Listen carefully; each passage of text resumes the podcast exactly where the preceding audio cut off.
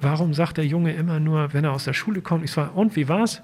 Nur gut, alles klar. Doofe Frage, doofe Antwort. Ja, aber Und natürlich bin ich ganz oft auch hinterher rausgegangen und war frustriert, weil das überhaupt nicht so gelaufen ist, wie ich dachte. Und so im Nachgang ist mir erst klar geworden, ich war gar nicht bei denen, die da eigentlich vor mir sitzen. Das menschliche Klassenzimmer. Psychologie und Schule. Der Podcast mit Psychologin Dr. Michaela Köller und Lehrer Fiete Wandorf. Wir stellen uns mal folgende Situation vor. Wir haben unseren Unterricht akribisch vorbereitet, eine ganze Unterrichtseinheit, und das ist jetzt die erste Stunde dafür. Wir haben alles Mögliche vielleicht auch noch herangezogen und wissen genau, wie es laufen soll. Und wir fangen an und in der hintersten Reihe sitzt einer und der schafft es überhaupt nicht, sich auf uns oder das, was wir vorbereitet haben, zu konzentrieren.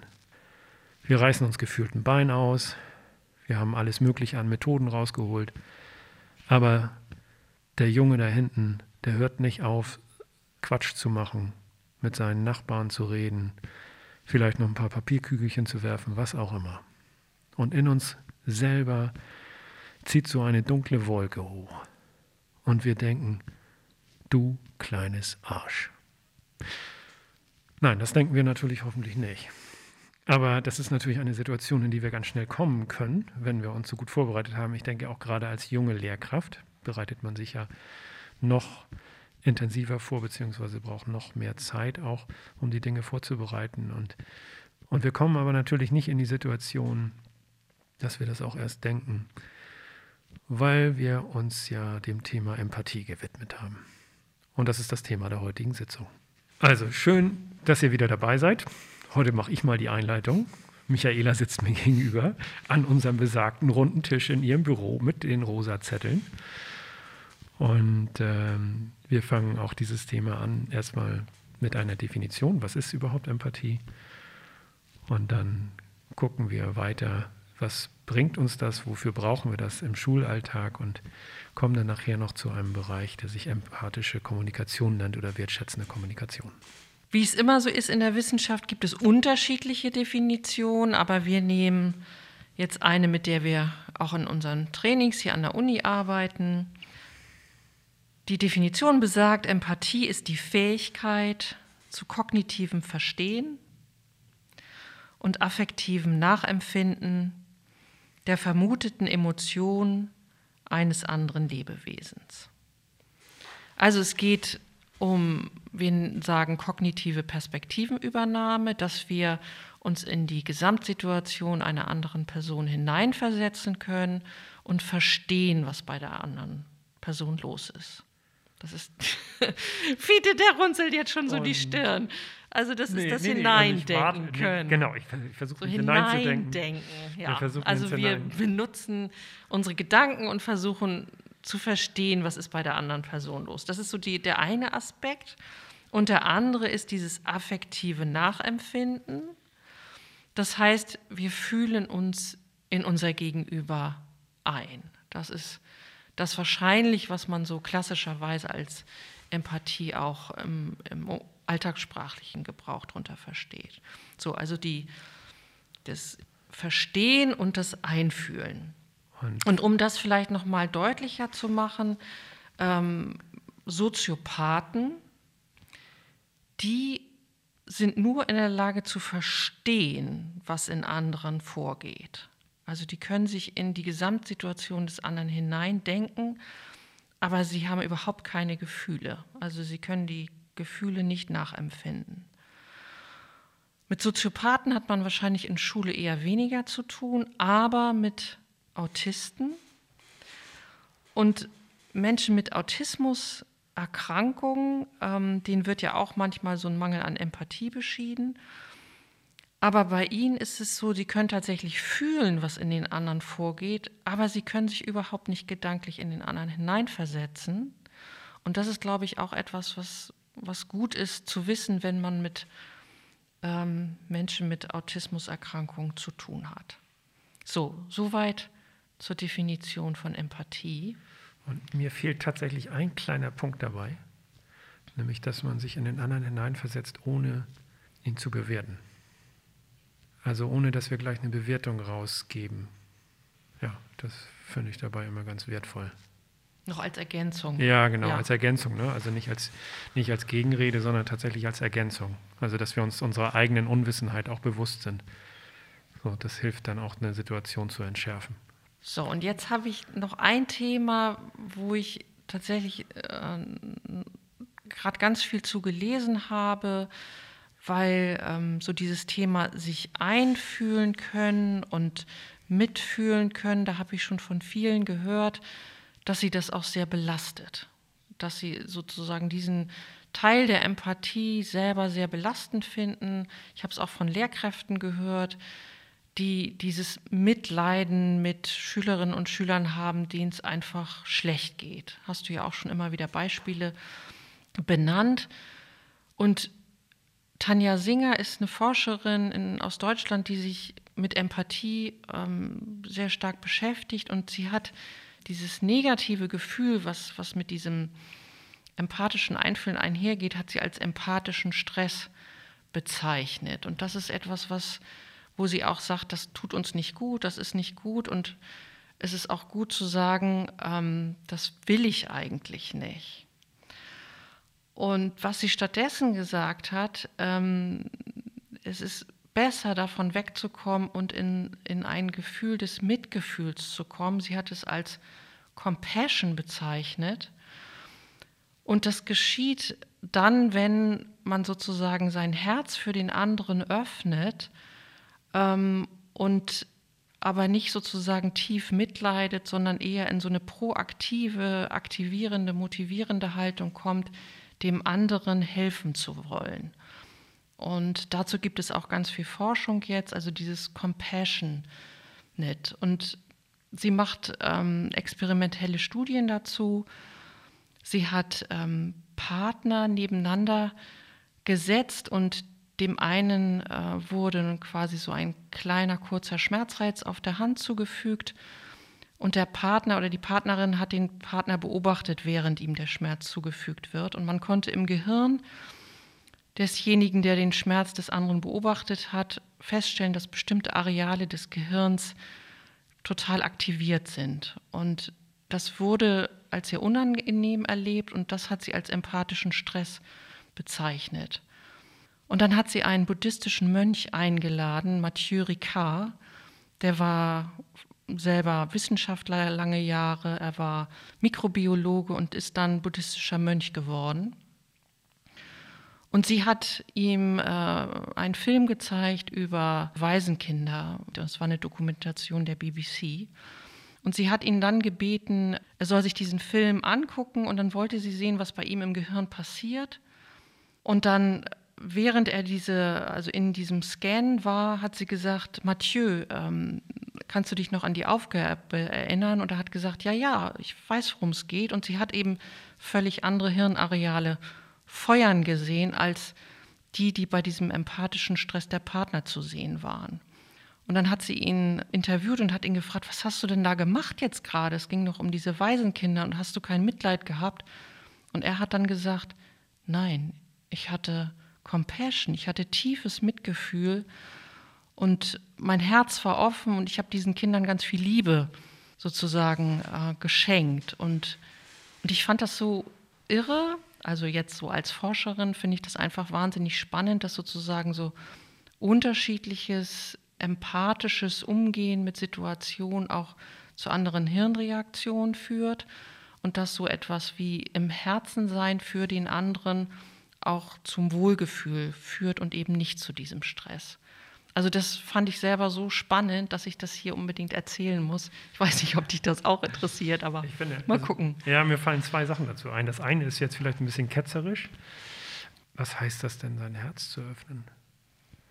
Also das ist tatsächlich so, dass ich denke, also das, was du angesprochen hast, ne, dieses, dass ich mitleide, das steht ja auch in dem Wort Mitleid, das ist ein großes Problem und das ist ja, glaube ich, in allen sozialen Berufen ist das ein großes Problem dass wir mitleiden, die Sachen mit nach Hause nehmen und so weiter.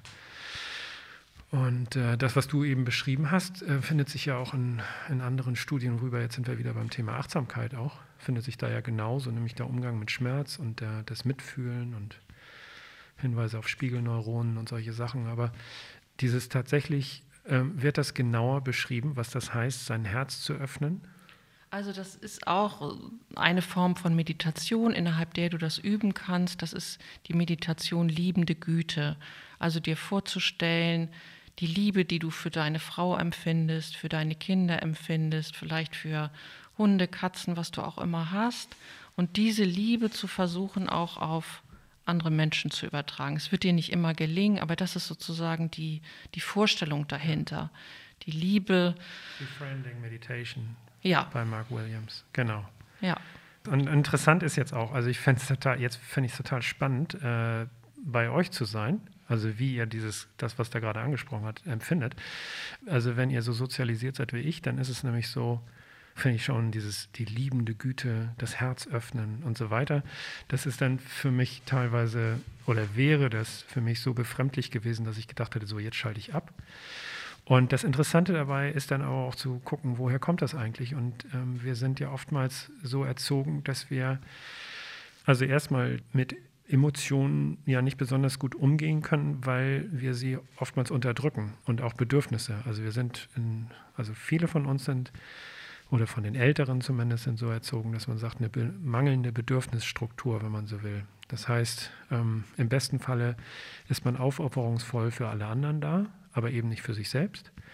Oder aber Härte wird mit Stärke gleichgesetzt und man unterdrückt das sozusagen, diese Bedürfnisse und auch Emotionen. Und dann fällt es einem mitunter ganz schwer, sich so etwas, also das sich dann anzuhören von Liebe und Wärme und Geben und Herzen und so weiter.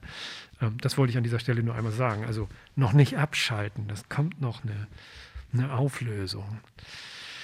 Aber davon ab, das Problem ist ja tatsächlich ein Problem. Und wenn ich an, äh, wenn ich nah dran bin an meinen SchülerInnen, dann bedeutet das natürlich, dass ich zum einen die Freude mitbekomme, das ist das Schöne, aber ich bekomme natürlich auch das Leid mit, das da ist. Und äh, ich kann immer eine helfende Hand sein und Impulse liefern, aber ein Stück weit ist es auch so, dass ich mir Dinge auch einfach mit angucken muss. Und dann, ich bin mir nicht sicher, ob wir das schon mal genannt haben. Ich glaube, wir hatten es bei Thema Emotionsregulation auch schon mal, ne, dass man auch sagt, eine ganz konkrete Technik, also das Reframing zum Beispiel. Ne, dass ich Oder jetzt kognitive Umbewertung. Ich weiß nicht, was, ja, wie wir es da genannt haben. Ja. Genau. Also, dass ich nicht alles in mich reinziehe sozusagen, sondern dass ich auch mal gucke, das große Ganze. So, das ist immer wieder von dem, also vom Problem, was da ist, aber auch mal ins große Ganze gucke und gucke, was läuft alles und so weiter. Beziehungsweise dann auch wieder ins Kleine zu gehen und zu gucken, welche Möglichkeiten habe ich denn, um Dinge zu verändern, um Schülerinnen und Schülern eine gute Lernumgebung zu schaffen. Ja, genau. Ja, und da sind wir eigentlich ne, bei diesem Punkt, ähm, was, was nützt uns Empathie erstmal konkret für die Vorbereitung, für die Unterrichtsvorbereitung auch, für die Vorbereitung auch der Lernumgebung? Und ich würde eigentlich gerne das, was wir im Vorgebege zu dieser Folge besprochen haben, hier nochmal thematisieren. Ich habe gesagt, zu Fiete, mir ist es wichtig, dass wir nochmal über Empathie im Lehr- und Lernkontext sprechen und dass, dass es ja, wichtig ist, sich dessen bewusst zu sein, welche Rolle Empathie spielt. Und was hat Fiete gesagt? Es ist doch so banal. Und damit möchte ich aber nochmal sagen, dass ich nicht Empathie selber banal finde, sondern ich habe ich hab behauptet, also das, äh, das ist doch jetzt so ein alter Hut, dass man sich hineinversetzt in seine Schülerinnen und Schüler, um den Unterricht vorzubereiten und so weiter. Aber da hattest du mir ja durch äh, dann konkrete Beispiele auch deutlich gemacht, dass das vielleicht aber mitunter auch untergeht im Schulalltag. Ja, und ich kenne das auch von mir selber, also auch als ich vor vielen Jahren auch anfing als, als Trainerin, als Dozentin. Ich habe mir immer sehr detailliert ausgearbeitet, also eine Didaktisierung der, ich kann ja auch sagen, Unterrichtsstunden. Ich habe das immer super durchgeplant. Gruppenarbeiten, Einzelarbeiten, äh, Vorträge, Diskussionen und habe aber eigentlich nie meine Zielgruppe wirklich im Auge gehabt. Wer sitzt da genau vor mir? Was, was bringen die auch mit? Wie sind sie auch an dem Tag drauf? Und natürlich bin ich ganz oft auch hinterher rausgegangen und war frustriert, weil das überhaupt nicht so gelaufen ist, wie ich dachte. Und so im Nachgang ist mir erst klar geworden, ich war gar nicht bei denen, die da eigentlich vor mir sitzen, sondern ich hatte nur meine Ideen im Kopf, was ich glaube, was wichtig ist, was am Ende rauskommen soll, was alle gelernt haben sollen, aber ob sie überhaupt bereit waren, das aufzunehmen, was ich da erzählen will und welche Form angemessen ist, das hatte ich überhaupt nicht im Blick. Ich stelle jetzt einfach mal hier Thesen in den Raum, ganz wild. Ähm, ich würde auch denken, dass es vor allen Dingen ein Problem ist für diejenigen, die versuchen, äh, alles ganz genau zu machen. Also das erleben wir im Referendariat, dann da hat man auch die Zeit, äh, seine Stunden besonders gut vorzubereiten. Aber wenn ich dann dieser Hang zum Perfektionismus, der führt natürlich dazu, dass ich alles klein, klein auch vorbereitet haben will. Und am Ende ist es dann aber trotzdem so, dass ich das ja gar nicht kann.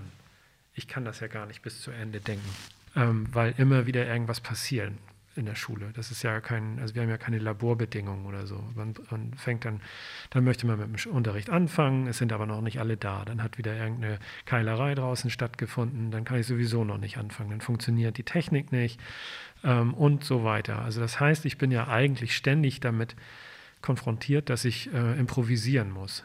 Und dieses auf der einen Seite äh, alles durchzudenken und durchzuplanen und auf der anderen Seite zu improvisieren.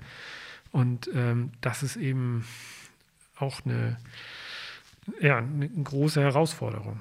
Und dieses sich hineinzuversetzen, das gehört zu diesem Improvisieren dann letztlich auch dazu, dass ich reingehe in die Klasse und reingehe in die Gruppe und merke, hier ist irgendwas los, hier stimmt irgendwas nicht. Kann ich gerade gar nicht so machen. Äh, also wenn ich euch jetzt hier so sitzen lasse, dann dreht ihr gleich durch. Ja, also sage ich jetzt mal, wenn man so in so eine fünfte oder sechste Stunde oder da ist irgendwas anderes passiert und ich habe das vorher gar nicht mitbekommen. Das heißt, ich muss dann erstmal in die Gruppe hinein fühlen oder so. Oder erstmal überlegen, was kann da wohl los sein. Und würdest du sagen, du versuchst dann, dich in einzelne Schüler hinein zu versetzen?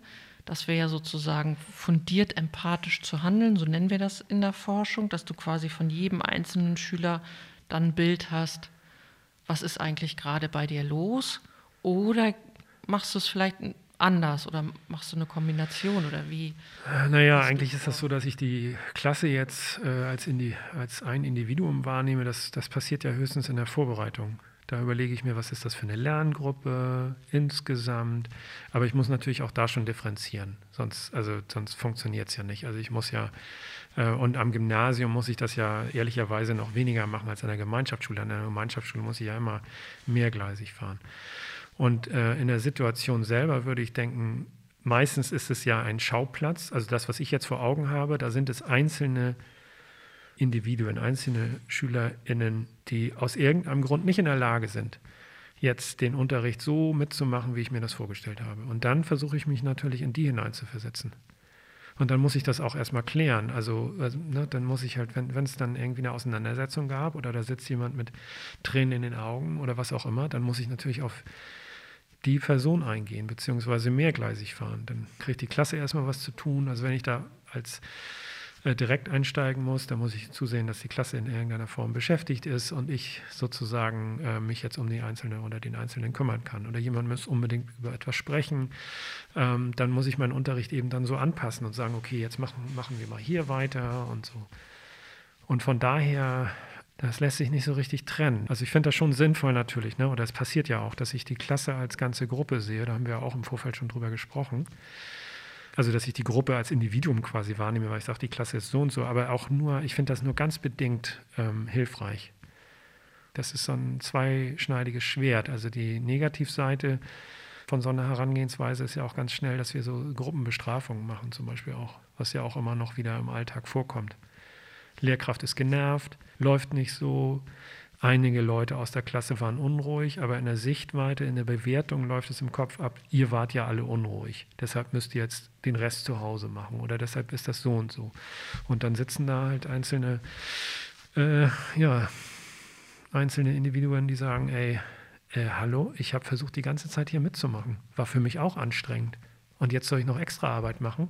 Dann setze ich mich nächstes Mal auch auf den Tisch. So.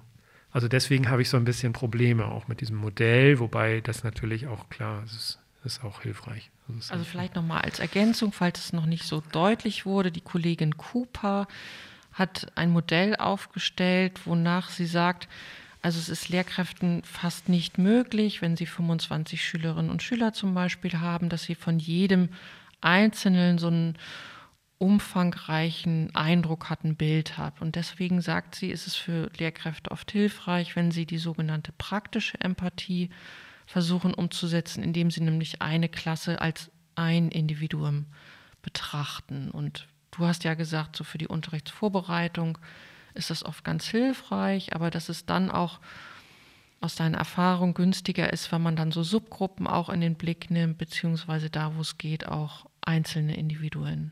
Ja, ich, ja, ja. Und ich würde auch denken, dass es eher, für mich ist eher hilfreich, äh, mir meine eigenen Unzulänglichkeiten bewusst zu sein. Also zu sagen, hey, sorry, äh, das weiß ich gerade nicht.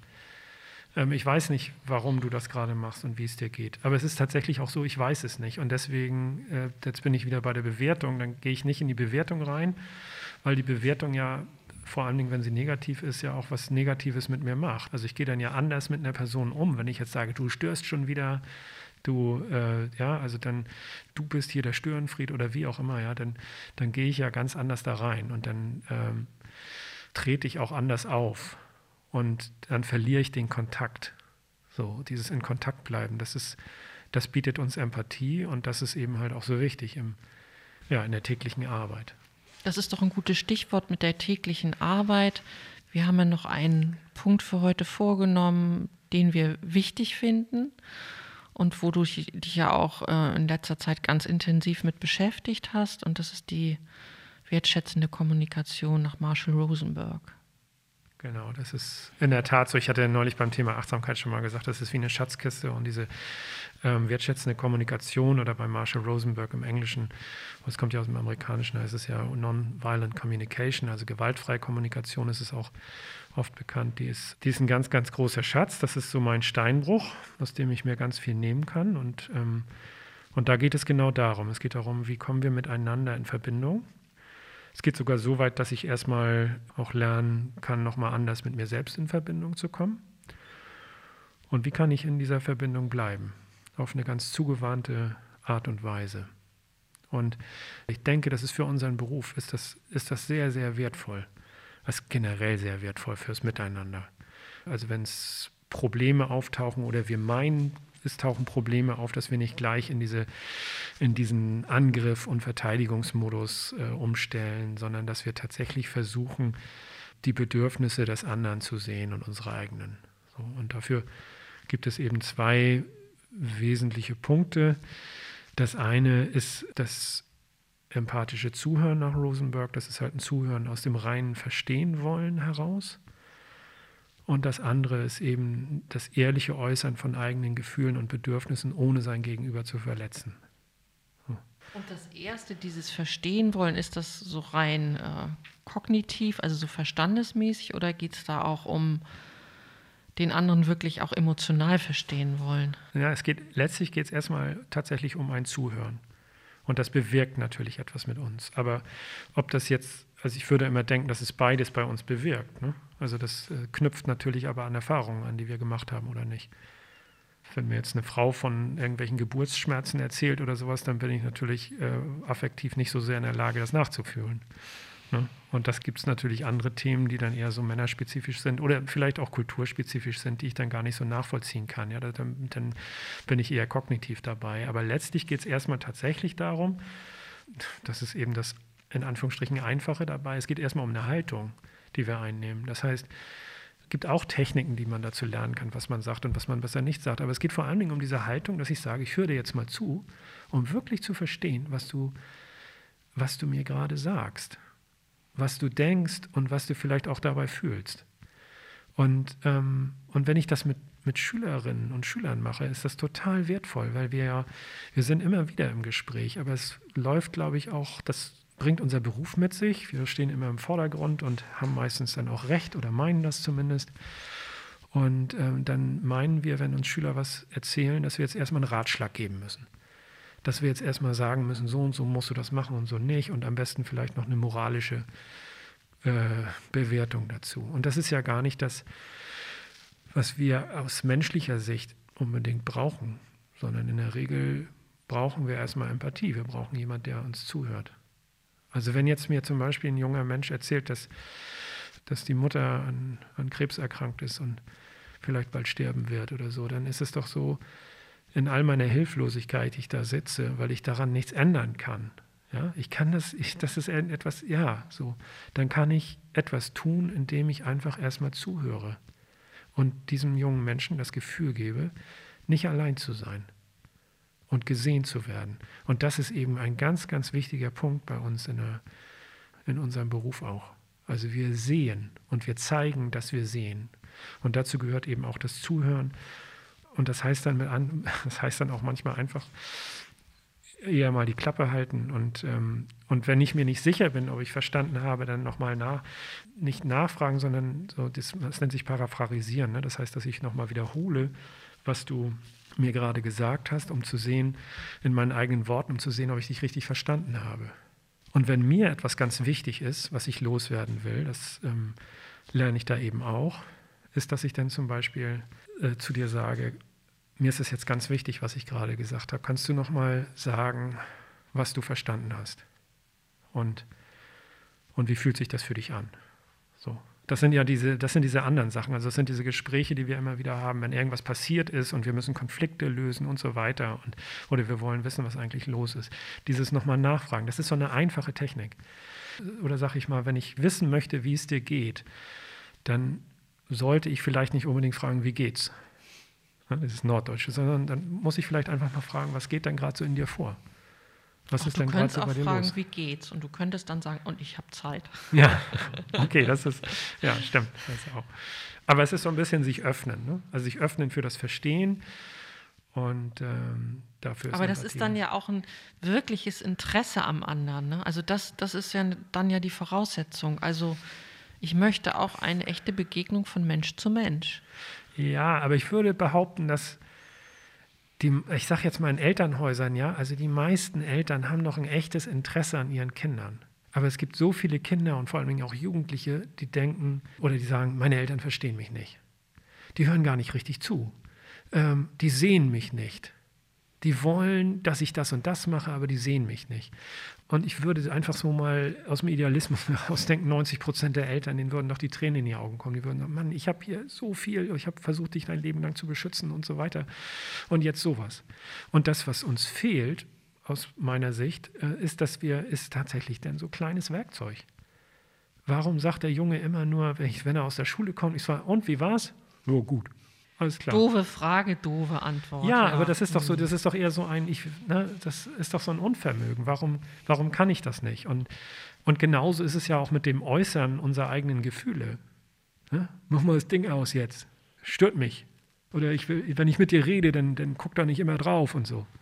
Das, was ich eigentlich sagen will, ist, dass ich das Bedürfnis habe, dass du mir zuhörst. Und wenn du da jetzt raufguckst, dann, dann denke ich, dass du, dass du mir gar nicht richtig zuhören kannst. Und das macht mich irgendwie so ein bisschen, also ja, vielleicht macht mich das wütend oder traurig oder was auch immer. Das steckt da alles drin. Äh, kannst du das einmal kurz weglegen? Und kannst du mir einmal fünf Minuten deine Aufmerksamkeit geben? Solche, solche Sachen zum Beispiel, das ist etwas, und wenn wir das sagen, wenn wir in der Lage sind, das so zu sagen, dann verletze ich den anderen auch nicht. Wenn ich erstmal sage, mach mal, jetzt mach mal diesen Mist aus, dann bin ich doch schon so auf Angriff gepolt, dass doch mein Gegenüber, also ich zumindest, habe dann keinen Bock mehr zuzuhören aus dem Verstehen wollen heraus oder wie auch immer. Dann packe ich das weg und dann, ja, was willst du denn? So, ne? Also äh, es liegt nicht daran, dass wir nicht wollen, sondern es liegt vor allen Dingen auch daran, dass wir nicht können und dass wir nicht wissen, wie. Und ich finde, das, was du vorgestellt hast, dieses wirklich Zuhören, das würde sich ja auch oft anbieten im Kollegium. Also auch da mal für den anderen, die andere da sein, sich mal Zeit zu nehmen und ja auch so den anderen, die andere zu unterstützen. Ähm, ich höre ja auch oft von Konfliktsituationen, die in Kollegien da sind. Und ich hatte eben gerade so die Fantasie, wenn wir uns da mehr Zeit nehmen würden, wirklich miteinander zu reden, dass dann auch viele Konflikte wahrscheinlich gar nicht da wären oder dass es eine gute Möglichkeit wäre, die dann einfach auch zu beseitigen. Ja, ich glaube, ich denke, wir haben ja auch schon mal drüber gesprochen. Es gibt ja Kollegien, da gibt es so eine kollegiale Fallberatung. Das nennt sich das. Das sind so, oftmals ist das so selbst organisiert. Also da setzt man dann mit ein paar Kollegen zusammen. Manchmal ist es so, dass einer das Ganze leitet und dann trifft man sich regelmäßig und spricht über dieses und jenes, aber, aber eben halt auch über Probleme. Und ja, schwierige Situation im Schulalltag. Ja, ne? ja, aber halt auch über, über das Leben an sich. Ne? Nicht nur Schulalltag, sondern da lernt, also ich habe das so kennengelernt, da lernt man sich auch als ganzen Menschen kennen. Und das ist halt das, das ist das Tolle daran. Also ja, und da kann man zum Beispiel auch, und das macht man natürlich im Kollegium auch, ne, wenn man sagt, man will Empathie haben, das ist ja auch dieses sich über irgendwelche Sachen mal auskotzen. Ich weiß nicht, ob ich das hier so sagen darf, aber ähm, und das ist natürlich auch erstmal ein Bedürfnis, was man hat. Also das ist ja auch dieses Bedürfnis, auch äh, das mal gesehen zu werden. Nur dabei soll es dann natürlich, also wenn es denn nur dabei bleibt, dann ist es nachher halt auch nicht konstruktiv. Also ich hole mir dann quasi Empathie ab, wenn ich so will. Also ich bin dann nicht empathisch, weil ich mich ja gerade so ärgere über den anderen und was hat er wieder gemacht und so. Aber ich hole mir das dann ab. So, und das ist auch völlig normal und, und das ist auch, solange es keinen verletzt oder sowas, das ist auch in Ordnung. Also das vielleicht auch nochmal so, dass wir sind jetzt hier keine Gutmenschen, ne? Ich finde das so, ich habe vorhin von dieser Liebe, Mitgefühl und so weiter. Natürlich haben wir auch mal äh, Phasen, wo wir wütend sind, wo wir Sachen raushauen, wo wir ja vielleicht auch mal, so wie du sag, gesagt hast, auch, auch mal ablästern. Das gehört ja auch alles dazu. Und das gehört aber auch zu uns als Menschen und die Akzeptanz, dass wir Menschen sind und auch solche Anteile haben, die sollte auch da sein. Und das ist bei uns, glaube ich, auch nicht anders. Ja, das denke ich auch. Aber das, also das, das, was ich so wertvoll daran finde, ist, dass man tatsächlich, dass es um das Positive geht. Ne? Also es ist konstruktiv und positiv. Und es ist halt so, wenn ich dem meinem Gegenüber mit Wohlwollen gegenübertrete, dann kriege ich ja so viel mehr zurück. Ich sage mal so ein anderes, ne? wenn ich um Sachen bitte und ich meine das wirklich als Bitte und nicht als Forderung, also ich gehe davon aus, dass der andere jetzt auch Nein sagen könnte. Dann weiß ich doch viel mehr zu schätzen, dass der andere jetzt Ja sagt. Und wenn er das dann nicht tut, dann bin ich aber auch in der Lage äh, zu sagen, okay, also hoffentlich vielleicht mit einer Erklärung, aber ansonsten kann ich mir das auch selber liefern, dann kann ich das eher akzeptieren. Und umgekehrt ist es so, wenn mich einer um etwas bittet und es ist keine Forderung, dann macht es mir doch auch viel mehr Freude, das zu tun. Das heißt, am Ende kriegen beide Seiten einfach viel mehr zurück. Und das steckt da eben alles drin. Und das, das kriege ich halt auch in der Schule. Und das ist halt das Coole daran, weil wir ja so ein, also ich meine, wir sind ja ständig irgendwie sozial unterwegs. Ständige Kommunikation, ständig werden wir um irgendwas gefragt, gebeten und so weiter. Und das heißt, für mich heißt das zum Beispiel auch, dass man dann, ja, dann lasse ich halt mal fünf gerade sein und so weiter. Also dann, dann Regeln zwar Regeln, aber wenn ich mich in den anderen hineinversetze und verstehe, warum das jetzt gerade nicht so läuft, dann ähm, bin ich ja auch in der Lage zu sagen, ja, dann läuft das jetzt mal anders. Und das, was mir dann meistens ja entgegenkommt, ist dann ja auch eine, eine andere Form von Wertschätzung. Okay, also wir halten fest, dass Empathie als die Fähigkeit, sich in den anderen hineinzuversetzen, ohne ihn dabei zu bewerten, eine Basis ist für den Beruf einer Lehrkraft. Und äh, auch das ist, was diesen Beruf so reich machen kann. Und äh, ich weise dann nochmal hier jetzt auf Marshall Rosenberg hin und einen Literaturhinweis. Das nennt sich also Gewaltfreie Kommunikation von Marshall Rosenberg. Da gibt es ähm, zwei Bände zu und der eine Band erklärt erstmal, was gewaltfreie oder auch wertschätzende Kommunikation, was es damit auf sich hat und ähm, wie das sozusagen funktioniert. Und das andere ist ein Trainingsbuch, wie man das genau anwenden kann. Und äh, ja, und wer dann noch nicht genug kriegen kann, der, dafür gibt es auch tatsächlich ein extra Buch ähm, für den Schulbetrieb. Und da kann man sich dann austoben und gucken, wie man das mit Schülerinnen und Schülern praktiziert. Und das war's für heute. Bis zum nächsten Mal. Wir sagen Tschüss. Tschüss. Das war das menschliche Klassenzimmer, Psychologie und Schule mit Psychologin Dr. Michaela Köller und Lehrer Fiete Wandorf. Mehr Infos zu diesem und weiteren Themen auf www.dasmenschlicheklassenzimmer.de.